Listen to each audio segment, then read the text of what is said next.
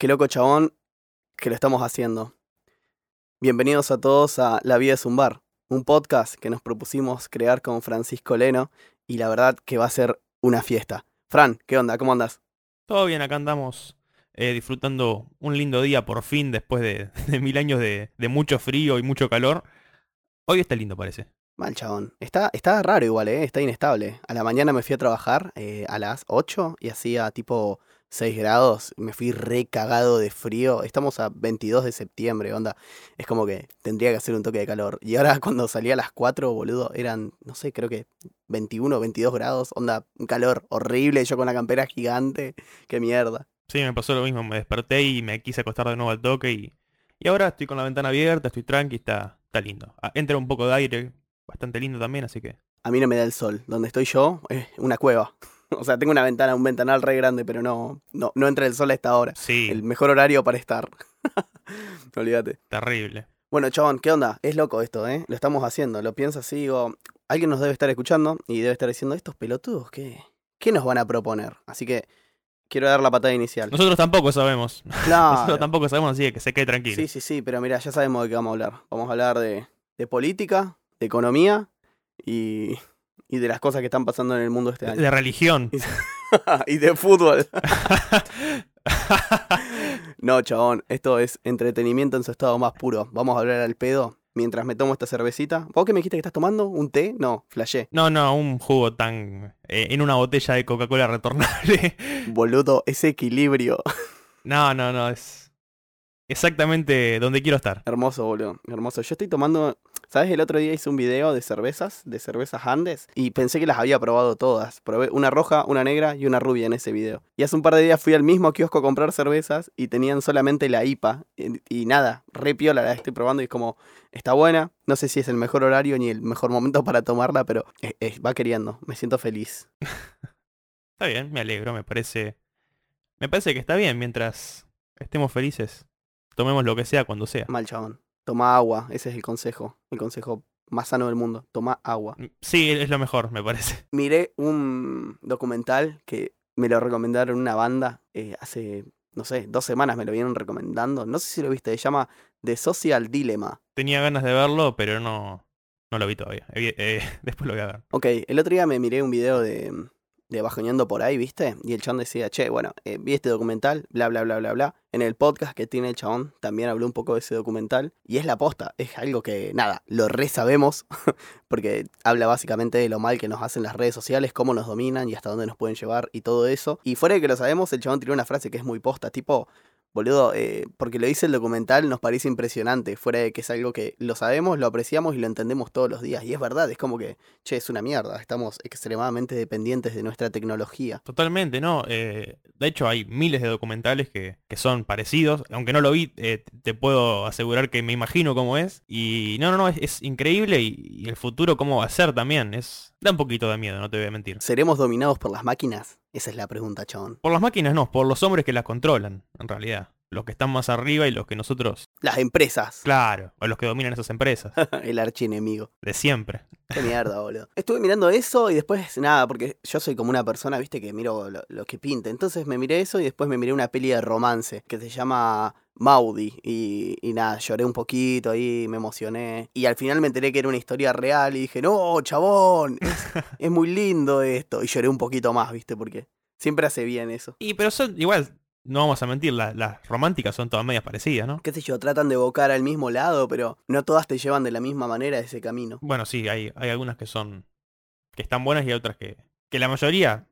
pa- para mí, ¿no? O sea, mi, mi humilde opinión de, de no saber absolutamente nada de cine es que... Igual yo tampoco miro much- muchas películas, la verdad. Estoy opinando medio por opinar. Pero las románticas no nunca me, me cerraron. No, chabón, uh, a mí sí. Me recaben las pelis románticas. No sé por qué. O sea, enganché un cierto cariño. ¿Sabes? Les voy a contar algo. Cuando era chico, que tenía un leve sueño de, de ser director de cine, así bien bohemio, bien pajero. Siempre como fui yo muy soñador. No sé cuántos años tendría, 13, 14. Soñaba con la idea de dirigir una película de romance. Yo llegaba a mi casa de la escuela al mediodía, boludo.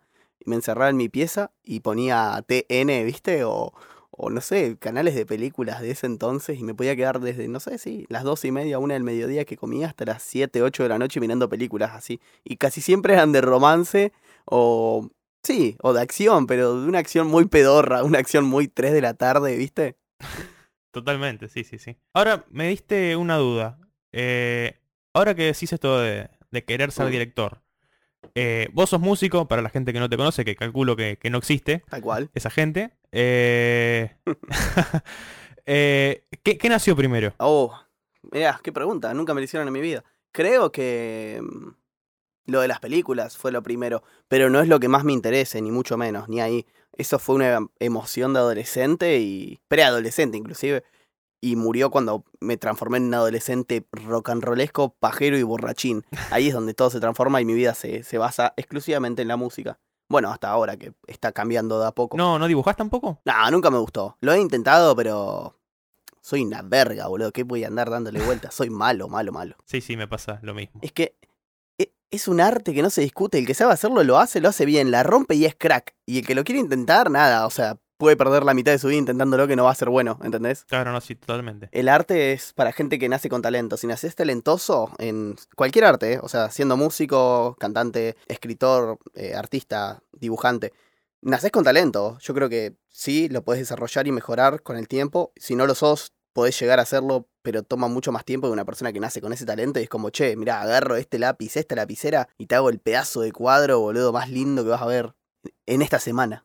Totalmente. ¿Vos, chavo, qué onda? No, digo, an- antes de contestar, me pareció un- una, una respuesta media también antimeritócrata que diciendo, por más de que, de que te esfuerces, no vas a llegar. Quédate, quédate en el molde. Es que sí, boludo. Yo creo que el paso a la madurez es aceptar que, nada, hay momentos donde ya no hay tiempo para hacer eso ni para intentarlo. Es un garrón lo que estoy diciendo, por favor, no me hagan caso, pero creo que en el arte es así. El arte hay cierto tiempo para hacerlo. No, no es como una carrera universitaria, por ejemplo, que puedes estudiar cuando tenés 40 años. Si querés ser profesor, puedes empezar a estudiar a esa edad. O si querés ser cirujano, también lo puedes hacer. Pero en el arte no, porque los artistas, eh, nada, viven jóvenes. No, ojo, pero... No, pero, o sea, vos decís para llegar a cierto nivel de, no sé, de, Cierto estatus. de profesionalidad. Claro. Sí, sí, totalmente. En ese caso sí. Es que, amigo, si, si lo haces es para ser leyenda. Y si sos menos, te vas a lamentar toda tu vida. Y, pero si es un hobby, no.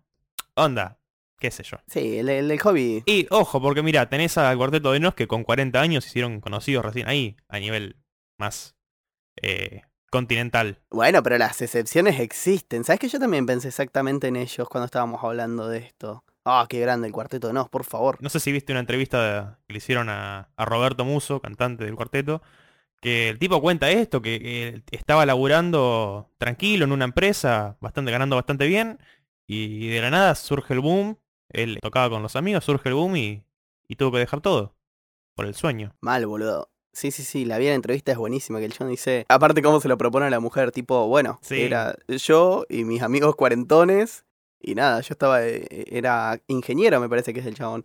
Sí, Eh, ingeniero informático, no sé si informático. Sí, sí, sí, e- es un ingeniero de alguna elite de algo, pero es grosso. Y Sí, con un sí. sueldo bien y una vida estable y todo, y le dije a mi mujer, bueno, quiero ir con mis amigos cuarentones a formar la banda de rock and roll que siempre quise y salir de gira por todo el mundo y romperla. Y lo hizo el chabón, por animarse, lo logró. Es la diferencia. Eh, No, sí es un genio. eh, son, son- bueno, son inminentes igual los chabones, no hay con qué darle. Pero bueno, quiero retomar un poquito para atrás. ¿Qué onda vos, chabón? ¿Qué estuviste consumiendo? Eh, uf, no sabes. Hablando de no, documentales. suena a droga. Eh, hablando de documentales, yo pensé en uno que vi hace poquito y hay otro que vi eh, a principio de año o el año pasado, ya ni me acuerdo, la verdad. Creo que fue a principio de año. Son dos documentales espectaculares. Uno se llama Ticklet, no sé si se pronuncia así, Ticklet, Ticklet, algo así. Y es, no, no voy a spoilear ninguno de los dos, Ajá. pero es realmente muy interesante, digamos. Voy, voy a empezar por ahí, por, por el Ticklet. Muy interesante. Gracias, Fran. Empieza con un tipo, un periodista neozelandés creo que es, que se encuentra en internet dos personas, Ajá. una competencia, digamos, en realidad, de cosquillas. Bien. Hasta ahí, eh, un poco raro, digamos, una competencia de cosquillas eh, por plata, ¿eh? Ojo. Una cosa más profesional, digamos. Para todo esto en la vida real, ¿esto pasa? O sea, es... Sí, sí, sí, esto, esto es 100% real. Ah, qué mundo loco. Eh, sí, pero eso no es nada en realidad. Empieza el quilombo cuando este periodista se intenta contactar con, con la gente organizadora, digamos, de, de este evento, y le responden de una manera bastante eh, cruel, eh, digamos, le dicen, nosotros no, no permitimos, no sé, una- algún comentario homofóbico, no me acuerdo porque el tipo es gay, y le dicen, nosotros no permitimos que, que nos entrevisten putos, algo así, no sé, algo así le dijeron, y fue como, ¿qué les pasa a estos chabones? Y no le dije nada, no- ni los puteé. ¿De qué año es esto? ¿En qué año pasaría? Eh, Y hace cuatro años, creo, creo que es 2016, déjame que te lo googleo si querés. Sí, no, no sé cómo estaba el mundo en ese momento, pero si hablamos de 2018 en adelante, 2016. Como que digo, No, no, es una banda igual, es un montonazo. sí, sí, sí. Y de la nada. Porque no, el chabón no, no lo fue a putear ni nada. Fue, che, me interesa, vi esto, me interesa hacer una entrevista. No, andate a cagar, más o menos le dijeron. Claro, ¿no? Es como, Sí. chabón, ¿qué te pasa? Tranqui. Mal, mal, es una mierda, boludo, re doloroso, o sea, viéndolo afuera es como que decís, che, mal ahí, ¿no? La actitud de mierda. Total. Entonces el chabón dijo, pará, acá hay algo raro. Me están puteando, no quieren que los entreviste. Y empezó a buscar y a buscar y a buscar. Y se encontró con cosas que, digamos, un tema jodido. Amenazas, eh, no sé cómo... cómo El caso Nisman. no, no, no sé cómo, cómo, cómo eh, contarlo sin explicarlo. Hay un chabón importante con mucha guita detrás. eh, y bueno, eh, nada, véanlo. Eh, es- está re pegado y se pudre todo, a la mierda. te- termina, termina, termina medio... Bueno, gracias, Fran, por no contarnos nada, la verdad que nos encantó. Eh, Es, es para que lo vean, boludo. Este es el mejor igual. No me acuerdo el nombre, eso es lo peor de todo, pero de- después evidentemente lo, lo voy a terminar googleando y lo voy a, lo voy a decir. Ok. Pero es realmente increíble. Es la historia de una piba que fue secuestrada dos veces. No una, dos veces. Por la misma persona. Qué desgracia. Eh, una eh, piba, no sé, tendría seis años, no me acuerdo. Pero una piba chiquita. Por un amigo de la familia. Pero es muy interesante porque vos, el documental te lo cuenta la familia, la familia de la piba, incluso la piba. Bien. Ya de grande. Pero pasan cosas que, que vos decís, che, pero esta gente no está capacitada para, para tener hijos. Eh, eh, es, es un poco feo, eh, diría, porque uno nunca se va a poner del lado de- del victimario, Claro. pero dice, pero ¿qué está pasando acá? O sea, ¿cómo, cómo una persona permite esto? El tipo obviamente es un manipulador, un chabón, es un hijo de puta, pero la familia de la piba Bien. eh, como que medio que no le importaba. La secuestró una vez y dijeron, che, loco, la secuestraste, ¿qué te pasa? Y cortaron lazos por dos días, ponele, ¿no? Y después dijeron, bueno, está todo bien, ya fue. No, chabón, es re enfermizo lo que me estás contando. ¡Chabón! ¿Qué te pasa? Y hay, hay escenas que son realmente impresionantes, que hay, hay una que cuenta el padre de la, de la piba, que, que es espectacular. Yo digo esto y cuando ustedes vean, ustedes van a ver el documental, cuando ustedes vean esa escena, van a decir, ah, es esta. Pero no es, no es, no es triste esa parte, es, es graciosa. Porque vos decís, ¿cómo, ¿cómo accediste a esto? ¿Cómo, ¿Qué te pasa, loco?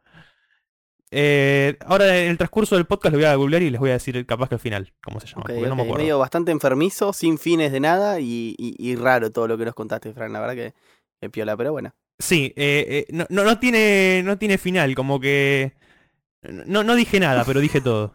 Ok, todo aquel que lo googlee sabe que nos va a poder contar después si lo vio y qué le pareció. Em, ¿Sabes qué? Estuve escuchando, nada que ver, ¿no? O sea, es raro contar esto. Con auriculares estuve escuchando, viste que ya es más serio, viste, es más personal que escucharlo jodiendo Total. con los pibes, con un parlantito. Eh, Post-punk ruso, boludo. ¿Y qué onda? ¿Qué pasó ahí? No sé, a ver, eh, la canción del meme, ¿viste? Eh, la, escuché completa, arranquemos por ahí. Yo digo, che, acá eh, está pasando algo, esto, no sé, ¿viste? Creo que siento emociones. Después le, le di un par de vueltas al asunto y busqué un poquito más a profundidad que había, ¿no? Para, para aumentar la dosis.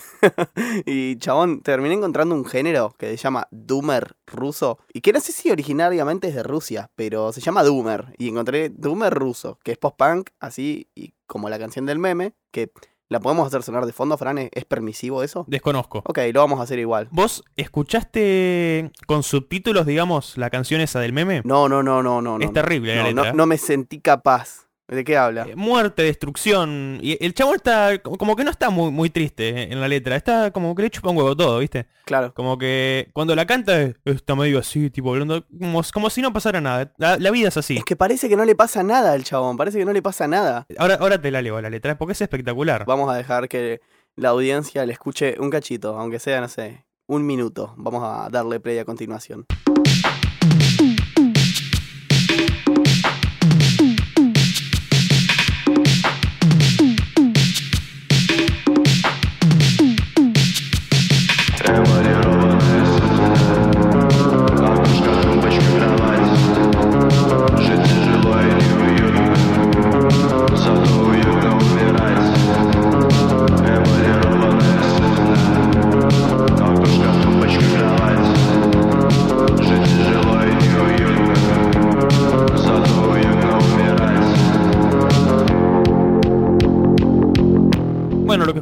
Es Sudno, no sé cómo se pronuncia en realidad, pero se escribe Sudno, de Molchat Doma, que tampoco sé cómo se pronuncia, pero ustedes sabrán. Eh, la letra, como decía, es un tanto interesante. Eh, vacinilla esmaltada, que eso ya no sé qué es, pero hagamos de cuenta qué pasa. La letra dice así. Ventana, mesa de noche, cama. La vida es dura y no es confortable. En cambio, es confortable morir. Repite lo mismo. Y suavemente gotea el grifo, y la vida es una locura. Sale como de la niebla, y ve una mesa de noche y una cama. E intento levantarme. Quiero mirar a los ojos, mirar a sus ojos y romper a llorar. Y nunca morir, nunca morir, nunca morir, y un par de veces nunca, nunca morir. Y repite eh, de nuevo, vacinilla esmaltada, ventana, mesa de noche, cama, la vida es dura y no es confortable. En cambio, es confortable morir. Y el tipo lo dice como, como si estuviera leyendo, no sé, Un diario, chabón. el noticiero, el, un diario. Eh, no sé. Eh, boludo, pará, es, es durísimo. Este podcast deja, deja, un par de, deja un par de huellas, me parece. El episodio del post-punk ruso. Me parece que me gusta ese título. Cosa de todos los días para, para el señor. Boludo, qué mierda. Bueno, en fin, no exploré mucho esa banda. Escuché esa canción un par de veces, me la bajé en mi Spotify y con auriculares, yendo en bici para todos lados, la escuchaba dos, tres veces, anda, medio cebadito. Eh, no escuché la letra porque como sabía que no le iba a poder cantar por la modulación, dije, ni, Claro. ni lo intento. Claro. Y, y nada, después escuché mucho Doomer, así playlist de Doomer a pleno. O sea, me, me re gusta, la verdad que me re gusta porque tiene un sonido que es re loco esto. Que toda mi vida busqué lograr con mis bandas, no con todas, sino con las bandas así tipo de rock y todo eso. O con proyectos ajenos que me han traído para mezclar. Encontrar ese sonido oscuro que, que es característico de, de ellos, me parece. O sea, siento que viene de ese lado. Eh, mucho reverb, viste, bajos muy oscuros, muy adelante, una voz muy apagada con un eco muy, muy resonante por todos lados, medio rompebolas. Está bueno el post-punk ruso, la verdad que es, para, para darle una buena escuchada de vez en cuando. Así para romper las bolas, aunque sea, está bueno. Totalmente. Igual, ¿a vos te parece que, que el encasillarlo en post-punk ruso está bien?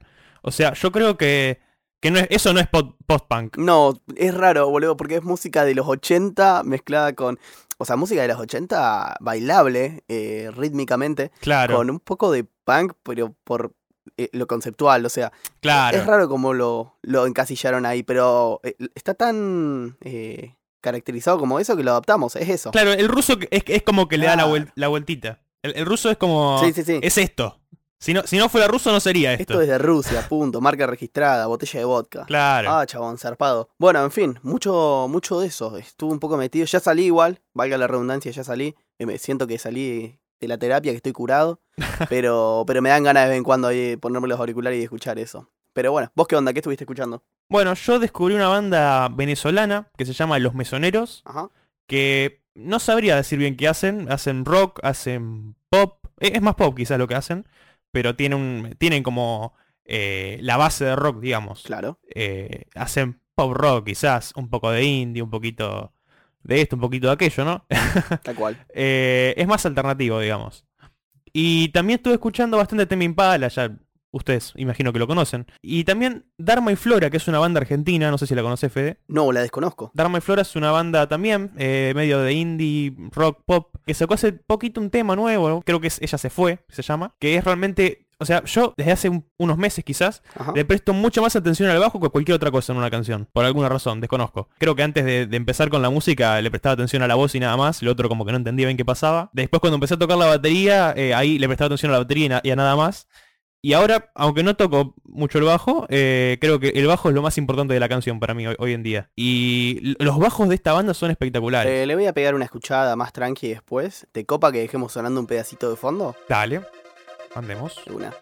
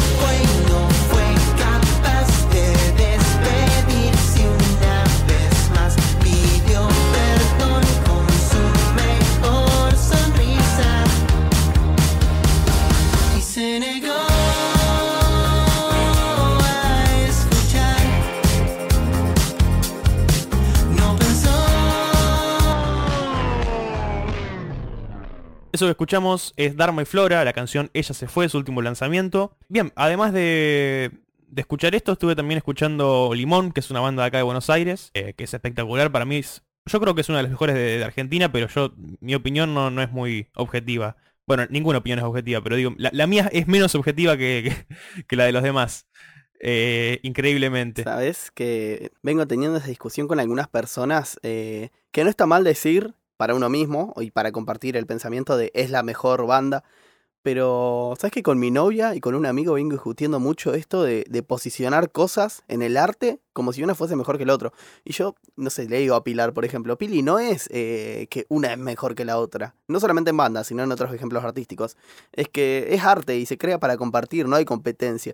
La otra vez quiso como poner en competencia mi canal con uno de YouTube de un chabón de acá de Zárate que yo le dije, pero eh, no compito, me pone re contento que haya otra persona que pueda hacer arte, ¿sí? Y, y poder tal vez incluso compartir algún momento con él, etcétera, etcétera, etcétera. Pero se entendió, se entendió a la perfección. Eh, sé que sos muy fan de Limón. La verdad, boludo, que yo lo escuché una banda de veces, me parece que suenan re prolijos. Escuché unos shows en vivos que tienen grabado, pero con celu, onda gente filmando del Resi. Y también se escuchan re prolijos, o sea, es un detalle eh, re loco. Sé que la fuiste a ver en vivo una que otra vez, ¿verdad? Sí, sí, sí, fue una vez y ¿Y qué onda? fue espectacular, salí maravillado, estaba re, re en una yo. Buena experiencia. Sí, totalmente. Eh, lo, que, lo que me pasa a mí igual, hablando de, de la subjetividad que había dicho antes, es que a mí me falla, me fallo a mí mismo cuando, cuando opino de cosas.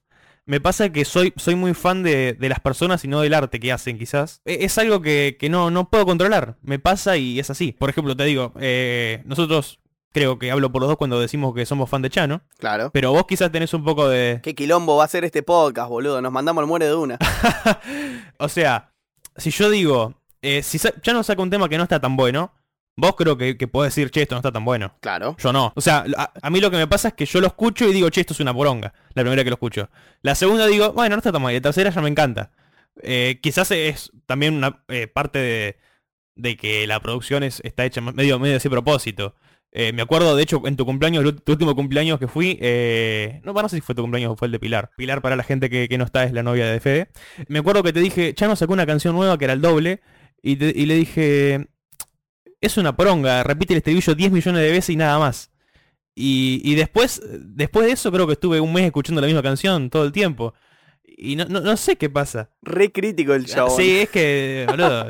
Es- está diseñado para que funcione así, pero no es que lo diseñan así, sino que nuestra cabeza más que nada trabaja así cuando no, no aceptamos que hagan algo que no esperábamos. Como si esperásemos que creasen la misma canción que tanto nos gusta. Claro. Eh, es loco. La otra vez me miré un ejemplo de cómo trabaja la cabeza con las canciones nuevas de artistas o los discos nuevos de artistas. Viste, cuando, qué sé yo, un artista varía un poco el género, como todos dicen, por ahí se vende a hacer algo más popero.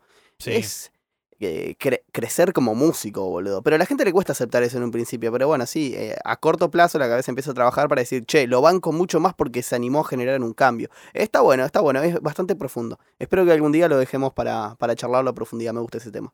Está bueno, sí, sí, sí. Pero anotamos para la próxima. Tal cual. Tiro uno más y después te dejo a vos que que hables tranquilo. Dale, Frank, que me estás rompiendo las bolas ya. Una banda que se llama Saint Motel, que es, hacen pop, quizás no es un pop tan comercial, tiene, tiene sus, sus temas comerciales y sus temas que no, que son más tranquis. Pop anticarolo. Claro, hay un tema que sacaron que se llama Preach, que, que está con, con video y todo, que el video es espectacular. El cantante se tiene unos pasos espectaculares también. y es un tema muy pegadizo. Eh, me, me pasa eso que los estribillos, te iba por decir una pelotudez en realidad, que los estribillos se me pegan mucho y es obvio. eh, estaba... Sos una verga. sí, sí, el mejor comunicador de, de la historia. Mal, el mejor podcaster. Somos podcaster ya. Tenemos nuestro primer episodio. Estamos en eso, estamos en eso. Va queriendo. Eh, si están escuchando esto, sí, evidentemente sí. Si no, no. Ah, chabón. Una cosita, tienen un tema que es reconocido que salió en la FIFA y en juegos de, de fútbol, no sé si FIFA o PES, calculo que FIFA. Ah, pero están re pegados entonces los chabones, boludo. No, no, no, no, no, pero eso fue hace como 10 años, sacaron ese tema ¿Y y, qué y importa? está, que- quedó ese tema y ahora están, tienen un tema que, que me encanta a mí que se llama Preach, si, si querés lo ponemos. Dale, eh, le doy play.